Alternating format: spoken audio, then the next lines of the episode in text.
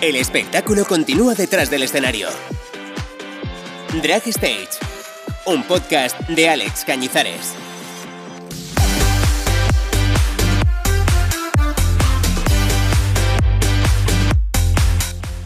A días de entrar en el mes del arco iris, de los mensajes descafeinados de multinacionales que viven en silencio cuando se ponen en duda nuestros derechos, de empresas que cambian el logo de su perfil en Instagram, pero sus oficinas siguen siendo un espacio no seguro para las personas LGBTIQ, que sacarán pecho por haber sido las primeras en haberse posicionado, pero que siguen sin realmente aportar nada a la comunidad.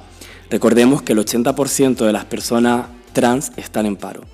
Aunque antes de mirar fuera, quizás es buen momento para mirarnos un poco el ombligo, así que lanzo mi primera pregunta. ¿Checa genial? No. no. bienvenida Mariconazo. Hello chicas, ¿qué tal? Drag Made in Jerez de la Frontera. Jerez, Jerez, Jerez. ¿Qué os dan en el colacao allí? Ah, es una muy buena pregunta. Además, muy gracioso porque realmente todas, es cierto que quitando a Jota, que se hacía más cosillas antes que nosotras, empezamos todas a la vez. O sea, las Sherry Queens, que somos las cinco que están en Jerez, que ahora hay alguna más que otra, pero empezamos las cinco a la vez y antes de nosotras no había ninguna travesti en Jerez. No, no existía, no... Eh, venían de fuera a los locales LGTB y eso, pero no... No, no había ninguna de allí, originaria. Y ahora estáis en boca de todo el mundo, en todos los sarados y, bueno, ocupando los espacios de televisión. La verdad es que sí, nos ha ido muy bien. Tenemos mucho, un repertorio muy distintivo de talento, la verdad. Todas tenemos lo nuestro, nos separa de las demás y al mismo tiempo nos, nos hace especiales, ¿no? ¿Y cómo, cómo nace Mariconazo? Eh, Mariconazo como travesti, pues eh, viendo Drag Race, RuPaul's Drag Race. ¿Sí? Claro. Yo, yo es cierto que yo, años, años, años atrás, yo era cosplayer. Yo me, me, me disfrazaba de los personajes manga, los que me daba la gana, y es verdad que empecé haciendo crossplay. Un poco, que es, para quien no lo sepa, pues vestirte del sexo opuesto del personaje originario. Yo sé si es una chica, pues tú te disfrazas de chico, pero pero me permitía ponerme la falda, esas cosas. Era el chico, era en versión chico, pero llevaba falda. Y así es como empecé yo, un, un salón manga medio por ahí vestido de Ariana Grande, ¿no? no cosas así que han salido. Pero sí es verdad que fue cuando empecé RuPaul's Drag Race, que fue la season 8, creo, la 8, la 9, no me acuerdo. Bueno, yo empecé por la 4, pero eh, estaban emitiéndose la 8, creo. Y ahí fue cuando me gustó mucho. Ah, pero todavía no hacía drag, ¿eh? No empecé. Nada más que hacía en eventos muy, muy, muy puntuales de fiestas de amigos ese tipo de cosas, pero vamos, una vez al año, dos. Y, imagínate el cuadro. imagínate el cuadro. Qué fuerte. ¿Y mm, qué referentes tuviste? Aparte del cosplay, ¿tuviste algún referente travesti?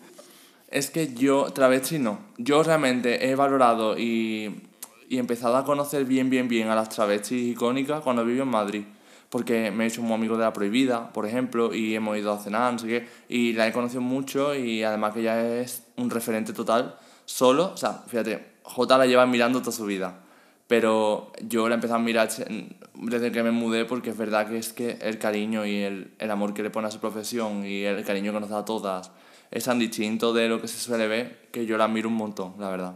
Además tiene canciones muy buenas. Bueno, hablabas de, de, que empezaste por, también por un poco Drag Race, entonces algún referente saldría de ese programa que dijiste, buah, esa eh, yo quiero ser como ella. ¿Hubo alguna sí que te llamara la atención y que dijera, eh, quiero ser, yo qué sé, Violet Chachki? O... No, yo cuando empecé, como te dije, empecé con la, la Season 4 y mi, era, mi favorita era, Shar, era Sharon Needles. Sharon Needles. Sí. Yo, y de hecho yo cuando empecé a hacer drag, es que no tengo las fotos, aunque también es verdad que estoy por podcast, pero mis primeras fotos en drag voy como de mm, gótica, me gustaba mucho el rollo oscuro gótico ese, pero el guapo, el eres guapa. No gore, sangriento, no, sino que eres muy guapa, inmaculada, con la piel muy blanca, el pelo rubio muy muy claro. Ese era el rollo que yo quería en mi drag, pero al final del día empecé a explorar, explorar y hasta donde estoy ahora. Hasta la fantasía, ¿no? De crear algo a partir de de una fantasía o, o, un color. Hace poco hablaba, bueno, ahora hablando así como que de Jerez y, y toda esta horneada de travestis andaluzas que están ahora tan de moda, pero también hablas hace poco de reconectar con, con tus raíces andaluzas a través de los shows de artistas queer, que esto ya lo he estado comentando anteriormente con, con Paquita y también con Carvento en el primer episodio. ¿Cómo de importante es ese statement que dijiste de reconecto con mis raíces a raíz de ver a personas queer? Qué fuerte eso, ¿no? Porque a mí, lo comenté también en el otro anterior episodio, me pasó un poco lo mismo. Sí, eh, es muy, muy gracioso. No sé, yo desde que era joven, claro, como yo era un gótico, revenido, tal, yo nunca tenía ninguna, ningún referente por ningún, nada folclórico, nada, cero. Mi familia sí era folclórica, pero más de, de a los eventos, a las ferias. Ellas les encantaba un tablao, ellas se lanzaban a bailar también, porque mi madre, eh, por las influencias, los contactos y tal. Pero yo no, yo no me gustaba nada. Yo tenía en mi cuarto el pose de Katy Perry y de Naruto. Eran como los poses que yo tenía. Tenía una otaka y me pasé, bueno, yo aún sigo siendo otaku, y pasa que creces, ¿no? Claro. Y acabas dejándolo un poco segundo lado. Pero es verdad que me sigue gustando muchísimo el anime y Naruto y todas esas cosas. Alguien me habla de Naruto y yo, yo desconecto ya de la vida y me pongo a hablar con esa persona 10 horas. Porque sí, esas cosas no se pierden. Y es verdad, pues, que no conecté nada con ninguna de nada. Pero es imposible, te puedo decir que es prácticamente imposible no reconectar teniendo alrededor a Jota, a Paquita, a la Susi, a... Porque ella, con salir con ellas, te voy a definir cómo es salir con ellas. Vamos a tomar algo. En medio de la nada, no importa el sitio, no importa lo lleno que esté, empiezan... No sé, algo se mueve en el aire. y empiezan todas... Y, empiezan y se monta un, un jaleo ahí. Y tenemos ya a todo el mundo mirando. Pues son así, son así. Les gusta, les encanta.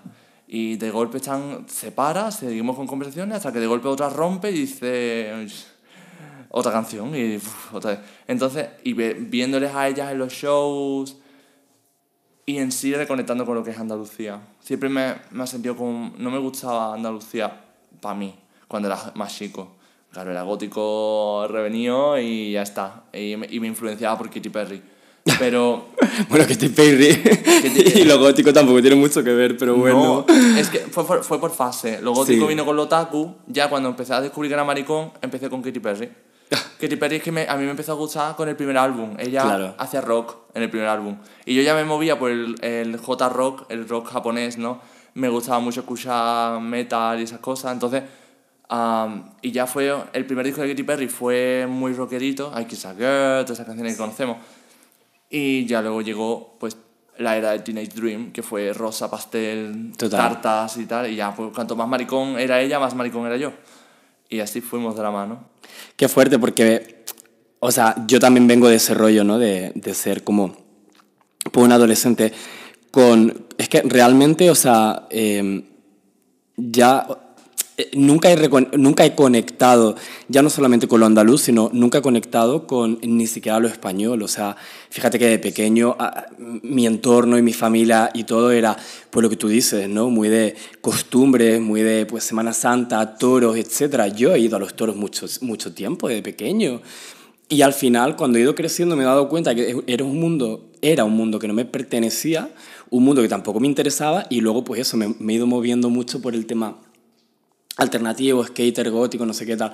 Y al final es como que no conectas, pero también porque dentro de estas costumbres, yo creo, y esto es mi, mi propio pensamiento, no, no digo que sea así, yo creo que muchas veces estas costumbres, sobre todo antiguamente, nos expulsaban o nos reprimían porque habían una forma de asumirlas en la que si no eras parte o no eras así, te sentías un poco fuera de ello, ¿no? Pues por ejemplo, como Carvento habla de la Semana Santa, pero esto se puede aplicar a cualquier tipo de costumbre. Y sí que es verdad que hemos tenido que ver cómo estas costumbres se las apropia a la gente un poco más moderna o incluso disidente, eh, queer, etcétera, para que podamos verlas como parte de nosotros y reconectar con ellos. Sí, es totalmente, y de hecho yo me acuerdo que lo típico en el colegio te enseñaban a bailar el baile de la primera, el baile de la segunda y, y a mí siempre me gustaba. O sea, esto es algo que, no, que nunca he contado, pero es verdad que sí que me gustaba mm, cómo lo hacían las chicas. O sea, me gustaba aprender cómo lo hacían ellas y no cómo lo hacían los chicos. Ese tipo de cosas y es, es lo que hay, es lo que es. A mí mi abuela me intentó, me apuntó a sevillana, de hecho, porque ella quería que yo, pues, pues eso, lo típico, ella muy orgullosa de sus raíces andaluzas, ya quería que yo fuera también un poco eso, ¿no? Yo me acuerdo que me, aparte de que ahí descubrí que mm, no sabía dónde estaba la izquierda y la derecha, y era lo que no me había dado cuenta nunca. También me apuntaron a, a sevillanas, pero es lo que tú dices, a mí todo el rato me corregían las manos me decían, no, así no, porque eso es de niña. Y yo decía, pero es que yo quiero moverlas así. No, no, no, tú de esta manera. Y era como, pues no las bailo. O sea, y al final era como que yo no quería hacerlo, no porque no me gustara, sino porque me estaban imponiendo que, que yo tenía que bailar como un niño. Y a mí, mm, yo iba allí a mover el culo. O sea, yo iba ahí a lucirme, no iba a estar como un palo rígido a tal. Entonces me dejó de divertir y no lo hice. Y mi abuela decepcionadísima porque ella quería un bailador o cualquier cosa, pero al final era como, pues no, chiqui yo quiero venir aquí a, vamos, y pongo un traje de sevillana que, que mueva los volantes, ¿no? Totalmente, y pienso que la, actualmente la línea hecha de las costumbres, estamos intentando como derribarlas un poco bastante. Es como, entiendo que se mantengan por la apreciación de la cultura que tenemos, ¿no? Como por ejemplo en Jerez hace mucho la, ¿cómo se dice? La zambomba, ¿no? Que son súper famosas, son costumbres que llevan años, generaciones generaciones haciéndose y me parece muy guay, pero hay otras que también se sigue haciendo muchos años y que también pienso que podría, se podría eh, permitir eh, ciertas cosas que, que cambiarían muchas cosas de, hmm. de esas costumbres. Ah, pero para bueno, ¿no? Para bien. O sea, que me parece importante que esto se, se, diga y se aprecie y sobre todo, como dijo Carvento con lo de la Semana Santa, que ya no les pertenece solamente a ellos y ya está va más allá y que me parece súper bien que si ella se siente muy, muy, muy feliz, muy cómoda vistiendo a una virgen eh, para adelante ya está, pero ¿qué más da? Si es que no está haciendo nada malo. ¿Y cómo, cómo es la escena drag en Jerez? ¿Cómo la describirías? Creo que, somos, que es una escena de, de ganadoras. Pienso que todas nosotras nos hemos visto en perspectiva como personas LGTB que nunca han podido expresarse y piensan que no tienen derecho a nada. En un sentido, también por el económico, mmm, venimos, muchos de, algunas de las Sherry Queens vienen de, de, pues de una familia muy humilde. Y es cierto que hemos nacido con la idea de romper y seguir y avanzar y seguir para adelante con lo que tenemos. Y al final, poco a poco, hemos ido rompiendo brechas, hemos ido rompiendo muros y cada vez seguimos rompiendo más, porque mira, Shani está en la final de Chanté. Claro. Eh, J entra en Drag Race. Es decir, todas estamos consiguiendo cosas muy, muy, muy impresionantes para ver de dónde venimos. La gente se queda como, uy, Jerez de la Frontera, ¿qué pasa en Jerez de la Frontera? Pues cariño, ¿qué va a pasar? Que, que tenemos mucho arte y tenemos cosas, tenemos carisma, tenemos, tenemos somos muy espabilados, sabemos qué es lo que tenemos que hacer para, para alcanzar, porque como nunca lo hemos podido tener por los medios, no tenemos dinero, pues hay que espabilarse, hay que buscarse las papas no estas travesías que dicen, ay, no me llama. Tía, muévete, o sea, mueve el culo. Hay que empezar a moverse, a hacer cosas. Total. Y mm, bueno, antes de, de movernos y a Madrid, a volver a Madrid, que es donde, donde quiero llegar, hablamos mucho de las Sherry Queens, pero ¿quiénes son las Sherry Queens? Em, los componentes de las Sherry somos eh, JKJ, Shanira Santa, Nair Franks, Dina Citron y yo. Somos las cinco componentes oficiales. Yo pienso que si hubiera pasado un añito más, seguramente Macarena hubiera entrado. Porque Macarena volvió de, de, de, de Inglaterra, volvió justo cuando estábamos nosotras en nuestros comienzos, en nuestro show. Sí. Sí. Y de hecho ella estuvo con nosotras. Qué guay. En los principios. Y tuvimos dos Navidrag, que estuvo ella. Eh, ¿Qué más? La revista. Hicimos una revista las cinco. Qué chulo. las seis, perdón. Ah, no, J, J no estuvo la primera. En la primera revista no estuvo Jota, estuvo Macarena. Hicimos una revista y súper bien, no, vamos, la gente lo disfrutó un montón. Nunca se había hecho algo así en Jerez, nunca. Rollo de travesti, haciendo shows de día. Ya, la importancia de, de, tener propuestas, ¿no? Que siempre, siempre lo digo. Y al final de Jerez eh, huyen la gran mayoría para venirse a Madrid. la invasión jerezana aquí en Madrid. Y ¿Es una cuestión de oportunidades o es una cuestión de hay que ir a Madrid si queremos seguir adelante con nuestro drag? A ver, no lo sé, no sé con actitud. Yo sí es verdad que yo antes de, hacer, dedicarme al drag en serio, yo quería Yo me dedico a audiovisuales, a mí me gusta Sí. grabar, me gusta dirigir cosas, me encanta, me, me apasiona un montón. Y yo es cierto que yo quería venirme a Madrid para hacer mis proyectos, mis, mis cortometrajes, a lo grande, la gran ciudad. Y el drag vino de la mano. Cuando empezó el casting de la season primera de Drag Race España, yo, fíjate, yo no tenía un drag em, resaltante ni nada, ¿eh? No tenía nada que me hiciera destacar ni nada. eh, yo me consideraba una diva más y ya está. Que suele pasar a todas las que empiezan. Todas las que empiezan suelen decir, soy guapa, Claro. cuando a lo mejor no lo son tampoco, porque acabas de empezar, no tienes criterio. Y bailas o te pones ropa en body, tal, bailas un poco, eh, todo el mundo empieza así. Y ya, pues, cuando estuve aquí en Madrid ya fue empezando a conocerme, a ver lo que, lo que me gustaba, y fue el, el, el chico de casting que me llamaba a mí el que me animó muchísimo. Y él, él fue el que contactó conmigo para el casting y me sentí muy bien, o sea, me hizo sentir muy feliz y me hizo sentir como que yo era muy guay y que podía conseguir grandes cosas. No entré, claramente. y en la Season 2, pues igual, él, él me contactó y seguimos juntos y las cosas siguen, pero yo no paro de avanzar, no paro de crecer y no paro de tener más cosas, de descubrirme a mí mismo. Últimamente mis make-ups son súper grandes, no sé si te has dado cuenta. me, he Sí. hecho, me he hecho make-up más expansión, con las cejas blancas, un poco más rompedora. Sí, Pero- no, la verdad que, que, hay que hay que ir cambiando siempre y como descubriendo y al final las oportunidades cuando salen, salen y cuando no salen es por algo. Claro. Yo ya he conseguido mi propio signature, ¿no? Que es tener la cara como si me hubiera quemado, ¿no? Cuando tú vas a la playa y, y no te pone crema en la cara, pues así voy yo. Y me encanta, me encanta hacerme dibujos en la cara. Y es porque mi nariz siempre me ha complejado un montón. Sí. Sí, desde chico, desde chico siempre tiene una nariz muy grande y no me ha gustado. Y en el drag, por mucho que me la perfilaba, por mucho que me, la, me hacía el contour en la nariz y veía la nariz más fina, yo me seguía viendo la nariz enorme. A mí no me gustaba. Y ya cuando descubrí lo del rojo, me empecé a ver cada vez mejor. Me lo empecé poniendo poquito a poco y ya, ya tengo la cara roja. tengo todo esto rojo. y me hago dibujos y cosas y hace que la nariz desaparezca. Ya, por lo menos para mí. Entonces, ahí está. El poder del drag. El poder de drag y de, y de gustarte más.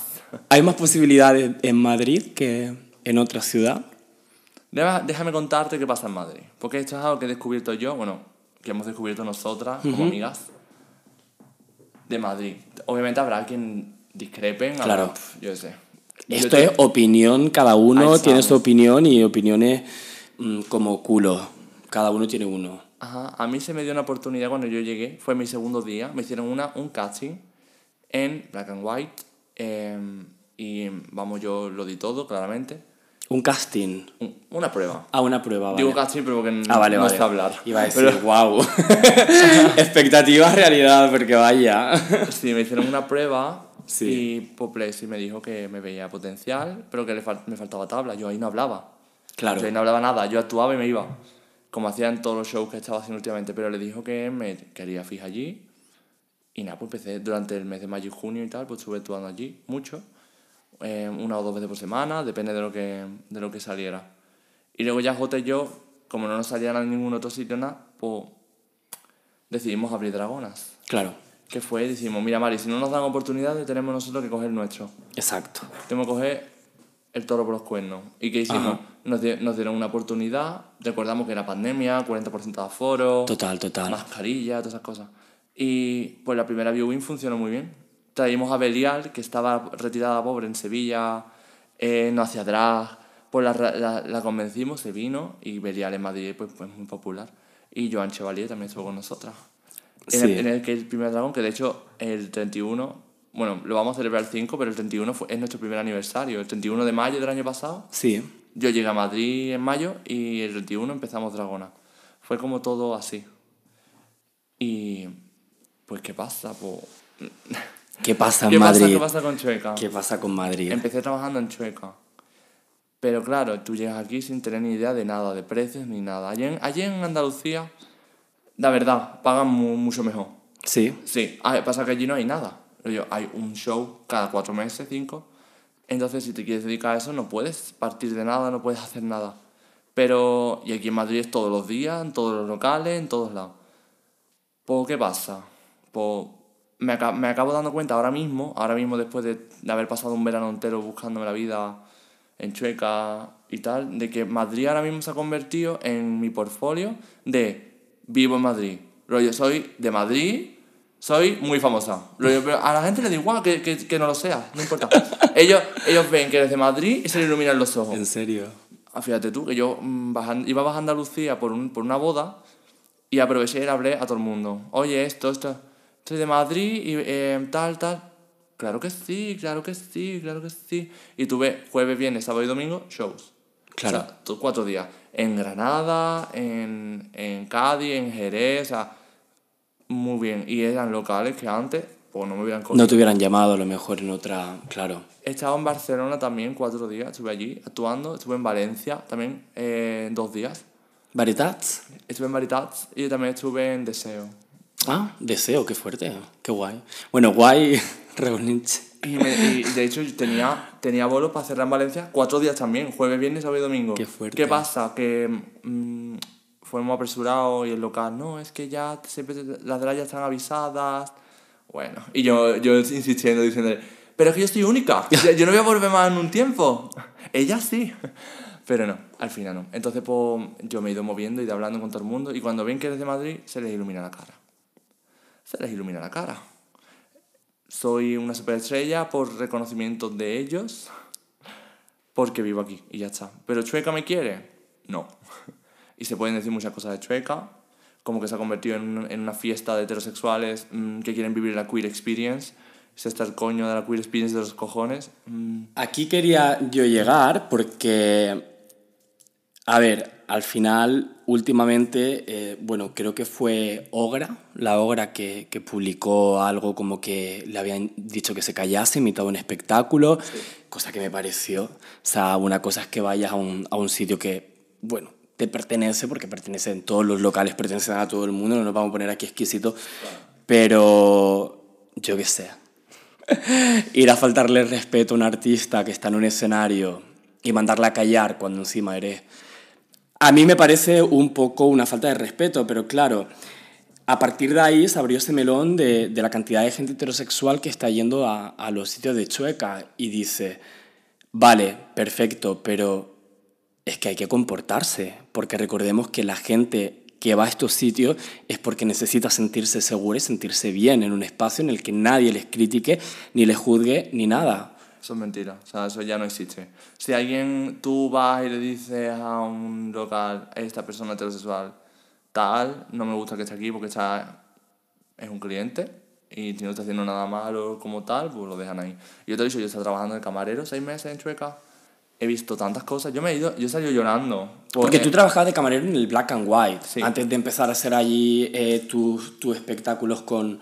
Ahí estamos. Y, eh, Eras camarero, claro. y me fui porque me, me salió una oferta mejor, pero estuve seis meses en Black and White trabajando de camarero y de travesti. Como un poco Cristina Aguilera en burlesque. es el chiste que hacía todas las noches. Y pues nada, había noche. ah, Yo he tenido que reñir. Una más que me he enfadado un día. O sea, me he, ido, me he ido llorando un día y me he enfadado otro. Dos días de los seis meses. Pero hija, mm, agüita. Me acuerdo de una señora que se subió al escenario. No se puede subir al escenario cuando. Además que había que estar sentado, lo típico todavía. Sí. Ella se subía al escenario con todo su coño. Dejamos bailar mejor en el sitio, pero sin moverse. Pues ella con todo su coño se subía. Y mi compañero, que le quiero un montón, que se llama Tony, pues él le dijo que no podía subirse. Y le, y le dijo, qué pesado, no sé qué. Así, la así. ¿Y qué pasa? Pues volvió y, porque mi amigo era muy bueno, la verdad, era un, cachopan, no le va a gritar ni le va a decir nada. Y le dijo lo que pasaba a, a los dueños y le dijeron, bueno, ahora cuando empiece el show, a si se va. Empezó el show se bajó. Y ahora cuando terminó la primera parte, cogió y se volvió a subir. Y él volvió a hacer caso otra vez a decirle, señora, no puede estar en el escenario. Y le dijo, "Uy, qué pesado, tío, el gallo este, así, hablando así. Cogí, como fui yo, y le dije, escucha, como le vuelvas a decir pesado a mi compañero una vez más, te vas fuera, ¿eh? A mí me da igual quién tú seas, me da igual lo que tú vengas aquí a hacer y que estés consumiendo. Te vas a la calle, ¿eh? Se lo dije así, se quedó así. Y las amigas le dijeron, ay, perdona, hijo, que está un poco, está un poco piripi, no sé qué. A mí me da igual, me, me importa una mierda que esté piripi. Chica, te estamos diciendo que las normas son estas. Ahora entra la policía, vean en el escenario y que nos multan a nosotros. Total. Tía. Pues ese tipo de cosas, eso fue un enfado. Y otro día, uf, que también lo pasé fatal, Plexi estaba actuando en el escenario y subió a, a, un, a un hetero del, de por ahí. Y mm, le preguntó a las chicas algo, eran dos chicas trans. Y mm, ella dijo, le dijo, ¿cómo, cómo quieres que, le dijo Plexi, ¿cómo quieres que te llamemos, no? ¿Cómo, ¿Qué pronombre quieres que usemos contigo? Y le dijo a la chica desde el sitio, eh, yo soy una chica trans, ¿no? Y yo estaba recogiendo unas mesas al fondo y escucho a dos, a dos heteros decir, porque eran heteros, es que, es que se huelen o dijeron, uff, ya estamos con lo de los trans. Qué coñazo. ¿Qué? Ya estamos, uy, hija, uy, tenían que amargar la noche, no sé qué. Y yo, yo me quedé ahí. Claro, yo no sabía qué hacer. Yo, mi, mi, mi idea, darle la bandera en la cabeza a gashi. La otra idea, si hubiera estado yo en drag actuando y me hubiera enterado, la subo al escenario y la pauseo la hundo. Pero es que era el camarero, no puedo hacerlo. Pues nada, pues me salí fuera, me puse a llorar. Me sentía súper súper mm, mal con ello. Y después cuando me encontré a la chica trans, se lo dije. Le dije, me ha pasado esto y, y me dijo, no te preocupes, amor, si esto es normal, no esto pasa mucho por aquí, no sé qué. Fue como, "Uf". Y nosotros tenemos que estar aguantando esta mierda, pues honestamente no. Yo, yo siempre lo digo abiertamente no tengo ningún reparo. Yo en Dragonas, que es nuestra fiesta queer, yo no quiero heteros, no quiero ninguno. Yo- Que se vayan, que Madrid es muy grande. Te digo una cosa y te lo digo, y yo sé que, mm, mira, yo, yo voy a Chueca, conozco mucha gente de Chueca, etcétera, y, y por supuesto no voy, no voy ni a mencionar a nadie ni, ni nada, pero yo veo, o sea, yo he vivido 8 o 9 años, he vivido en Inglaterra, y he salido por todo tipo de escena. He salido por el Chueca de allí y he salido por la escena muchísimo más underground, que era por donde yo me movía. Nunca, nunca, nunca he visto una frivolidad con la gente de la comunidad tanto como la he visto en Madrid. Nunca. Porque allí en Inglaterra yo he salido por sitios en los que carteles a la puerta enormes de respeta a la gente, no he permitido esto, eh, esto es un sitio... De hecho, es que de hecho, por los sitios que yo salía, allí hay seguridad siempre en la puerta. Y a lo mejor es un poco prejuicioso, pero creo que en cierto modo también evita problemas. Yo, por ejemplo, cuando salía de fiesta, eh, lo- los porteros, las porteras que habían allí, a mucha gente le decían, ¿sabes que esto es un sitio de... eh, El o. LGBT o tal, no sé qué, que esto o, o le decían, plan, ¿de qué, ¿a qué fiesta vienes? Porque como había veces que coincidían, ¿a qué fiesta vienes? Para saber si eran LGBT o no. Y muchas veces decimos, no es que todos los sitios son para todos, pero es que no todos los sitios son para todos, porque estamos hablando de lo que tú dices, que una persona trans va a ver un espectáculo, va a salir a tomarse una copa y tiene que tener a dos gilipollas, porque no tienen otro nombre nada más que dos gilipollas que van a un bar que pertenece más a esa chica trans que a ti, a decir, ya estamos con estos temas. No, ya estamos con estos temas, no, sopla gaita Te vas a un local te que- pira te a otro sitio que el, nove- el 90% de Madrid es Hetero. heterosexual Y de hecho, y 90 déjanos en paz 90 es muy. es y muy déjanos en poco. paz, es que es muy fuerte. Pues yo eso lo veo mucho aquí. Yo, por ejemplo, veo la falta de compasión del empresario de la noche con la gente que va a sus locales. Y sobre todo te lo digo ahora porque sí que es verdad que incluso... Y que estoy proyectando mucho esto a los heteros, pero luego podemos hablar también de la homofobia interiorizada de Ah. muchísimos maricones. Sí, que aquí, aquí podemos abrir 35 Porque abrimos melones. tantos melones, pero yo he estado en bares de, de por aquí, por, el, por Chueca, y salgo a tomarme copas. Y evidentemente ahora que hay mucho más turismo, y bueno, ya no voy al turismo, es que Madrid de hace 10 años cuando yo vivía aquí, ahora ha cambiado un montón. Y ahora tú ves a, lo- a- a- a- la gente por la calle con sus crop tops, con sus uñitas largas, no sé qué, ves muchísima más disidencia y, y- y está ahí, ¿no? Y va a los bares.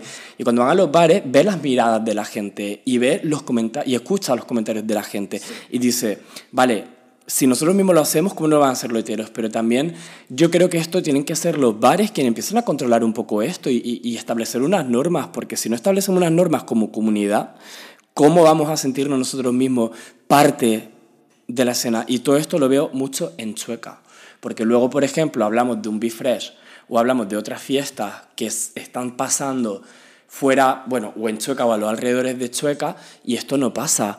Esto no pasa a las niñas, esto no pasa en un Lolailo, esto no pasa en un Arroar, esto no pasa, esto solamente pasa en Chueca. Sí, porque al fin y al cabo se nos olvida que son eh, empresarios, son empresarios, ellos les mueve el dinero, les da igual Hombre, todo. Y a, a ver, empresarios, sí, a todo el mundo. Y evidentemente cuando hacemos una fiesta, todo lo que lo hacemos, lo hacemos porque eh, lo que sea. Pero qué feo que seas empresario LGBT. También muchos de Chueca, la mitad no son ni siquiera LGBT porque lo único que quieren es la caja al final de la noche, eso también. Pero a mí lo que me parece muy fuerte es eso, que diga, joder, es que fuera de Chueca están pasando la fiesta posiblemente más transgresora y los espacios realmente seguros para gente queer, donde nosotros mismos nos protegemos y donde no nos juzgamos y donde puede ser la persona más normativa, la persona menos normativa, que nadie te va a echar una mirada por encima del hombro.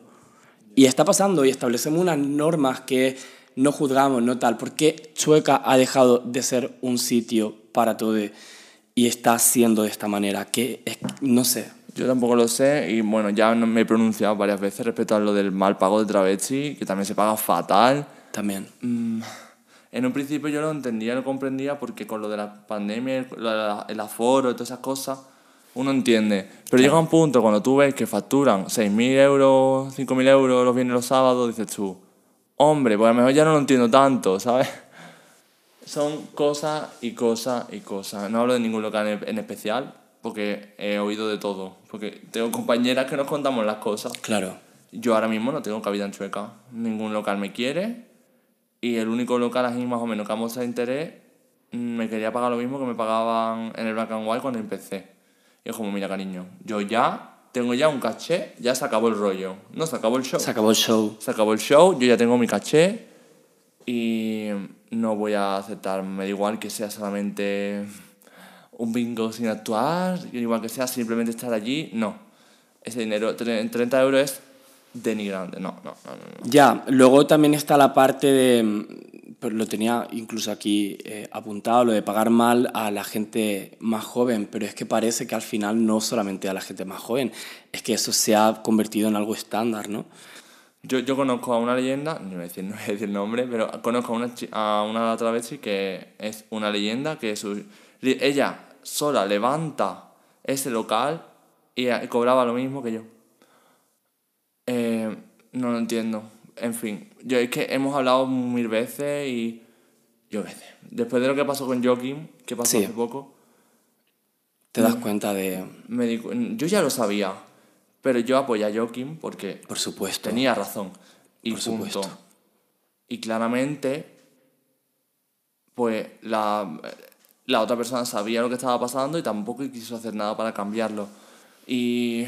Fíjate con, con Joaquim, ¿no? Al final se hartó, se hartó por todo lo que estaba pasando, evidentemente por sus vivencias personales, porque ella lo vio en sus carnes, y, y en cierto modo salió perjudicada por, por ser la voz, ¿no? Y sí que es verdad que cuando eso pasó, yo me imaginaba que iba a salir mucho más apoyo y que iba a salir, pues eso, que quizá no montar una mini revolución, pero sí que a lo mejor concienciar un poco más y, y, que la gente se pusiera de su lado. Y esto es mi percepción, ¿eh? no, no, no hablo por nadie ni, ni por nada en concreto, pero mi percepción fue que que medio se, la vi un poco medio abandonada en esa lucha. Ya, de hecho, la única persona que yo sé que compartieron su post fuimos yo y Gallola. Me dio, me dio mucha pena y entiendo ¿no? que cuando a lo mejor tu pan o tu, o, tu trabajo dependa de, de, una opinión, pero al final es como...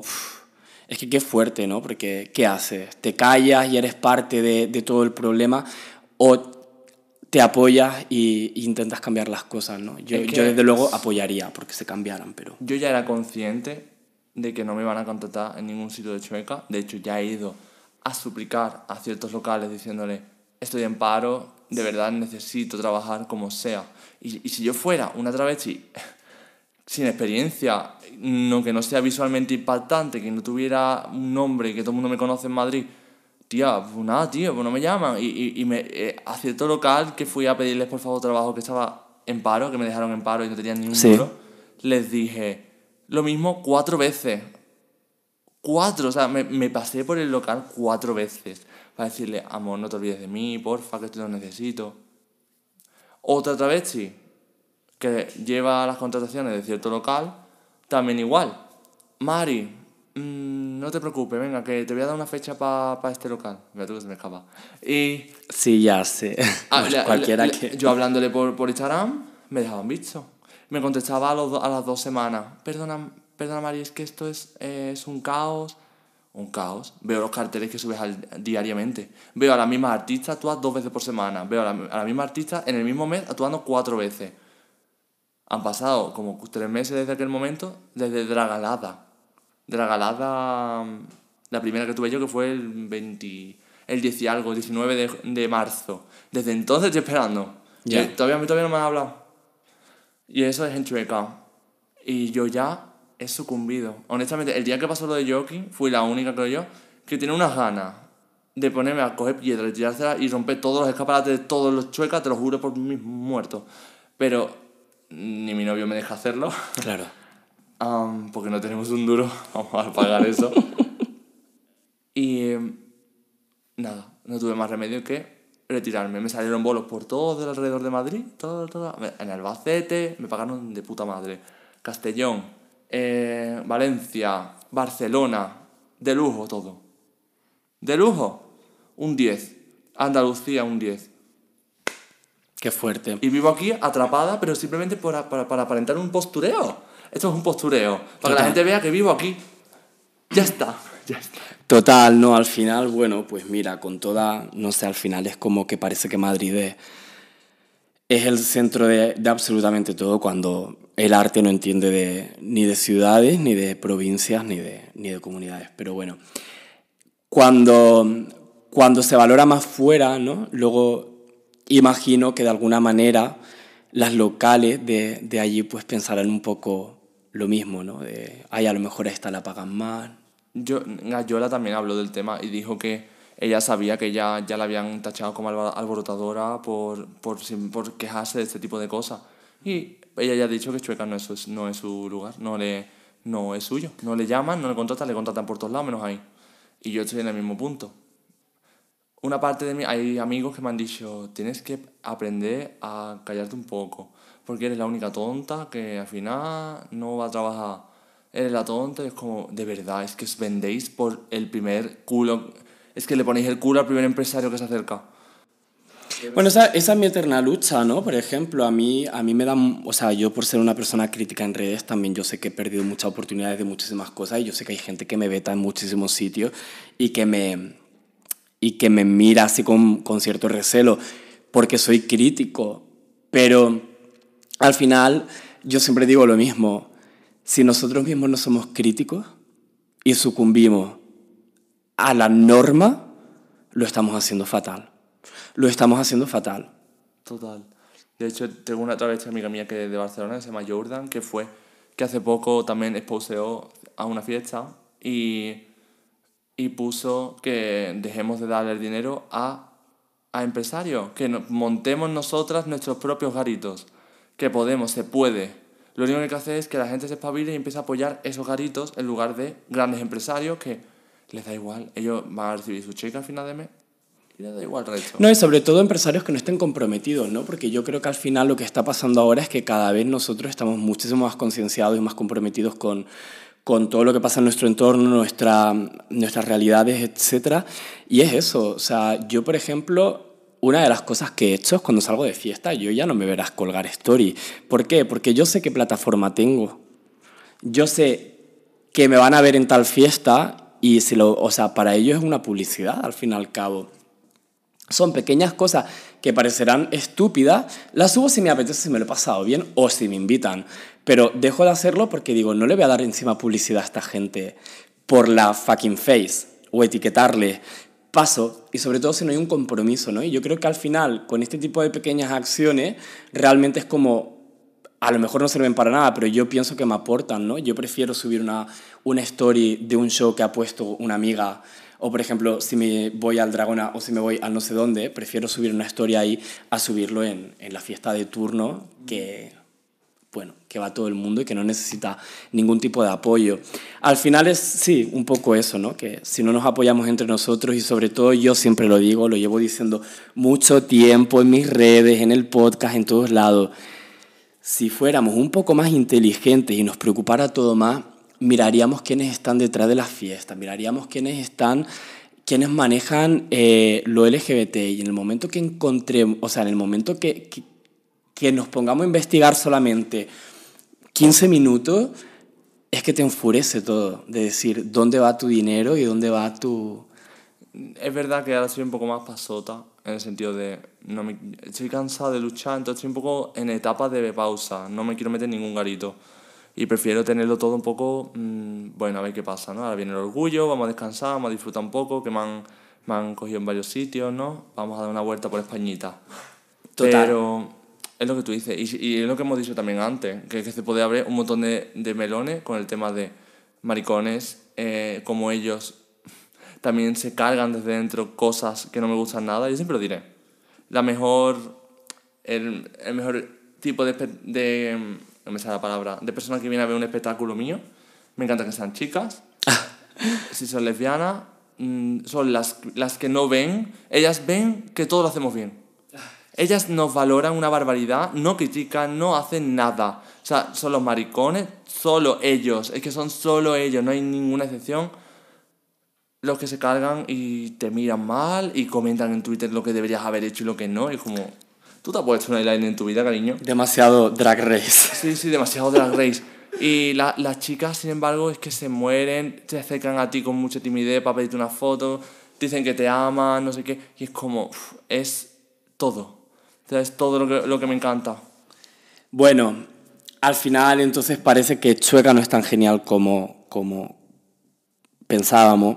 Vamos a hablar de, de lo bonito. Lo bonito es que tienes una fiesta que la llevas junto a, a J y que pronto tenéis el aniversario. Si quieres, Sí, promocionate un poquito, niña. El día 5, eh, después de la gran final de Drag Race, después vamos a hacer un after party de 12 a 6 en Dragonas, en la Yasta. Ya sabéis dónde es, porque mm, todos vais. Cuando hay Dragonas habéis ido ya alguna vez. Entonces, pues nada, es mi cumple también. Y quiero hacer 300 veces Kiss Me More y esas cosas que ya sabéis que hago mucho. Y estaría encantado de que viniera todo el mundo y recuperar el, el gentío, porque Dragona se llenaba un montón y desde que empezaron los viewing party no, no he visto la sala llena ni un día. Sea, llena, llena, llena como se llenaba antes, no. Bueno, y antes, para, antes de despedirnos, como siempre, esta vez quiero que me cuente una anécdota en, el back- en algún backstage en Chueca. Algo que te haya pasado. Me da igual que sea divertida, dramática. Una anécdota en el backstage Curioso. de Chueca. Trabajando en Chueca en algún backstage. En el backstage. Ah, bueno, mira, una anécdota así simpática. Cuando yo quería aprender a hablar, porque se me daba fatal, no... Yo ahora hablo un viaje. Cuando tú has estado en Barcelona, Valencia, sola, totalmente sola, Total. tanta gente, aprendes a pulsar el botón de dale caña. Y me pongo a charlar con la gente y ya he cogido un- unas tablas que no veas. Y pues cuando quería aprender, me acuerdo que me acerqué a, a Libertad Montero, que es la drag que aquí Sí, sí, sí. Y a Albert Boira, que es un cómico que es muy famoso aquí en España. Sí, sí. LGTB también él, que es, él también es muy tra- transgresor con su comedia. Sí. Y él, él actúa también allí los lunes y martes, normalmente, pues un día pues estuve con ellos dos. Me dijeron, venga Mari, te vamos a echar una mano. Y empezaron los dos a buscar cosas para ayudarme.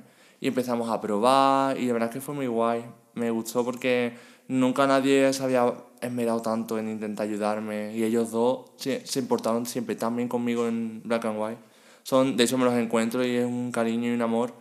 Siempre me, hablan muy bien. Siempre, y, y Libertad es una leyenda. O sea, Libertad lleva muchos años. Sí, ya muchos años. Mira, a lo mejor sí que, aunque Chueca no sea genial, sí que hay una parte que puede ser genial, que es el compañerismo que hay entre, entre trabajadores. Mari, muchísimas gracias por venir. Sé que está malísima, malísima. No, durante el podcast estaba bien, la verdad. Lo he pasado peor viniendo. Pero- Es de la barriga. Bueno, que muchísimas gracias por, por venir, por quejarte de las cosas. Yo espero que no- la gente no lo vea como una queja, sino como eh, una Reivindicación. una- otra perspectiva desde detrás que no se ven. Porque tú mismo lo has dicho, lo bueno de Chueca tal vez sí sean las travestis. Yo las veo tan cercanas, tan maravillosas. Son todas un amor y trabajar con cada una de ellas siempre me ha, me ha enseñado una lección. Sobre todo cuando yo era camarero allí, que yo veía todos los shows todos los días. Claro, Entonces aprendí un montón con ellas y además siempre de 10. Igual que Joaquín, siempre hemos cogido un cariño por lo increíblemente buena que es y Adoramos a Joaquim en este podcast. Pues nada, cariño, muchísimas gracias a todos los oyentes. La próxima semana volvemos. Un besito, chao. Adiós, chicas.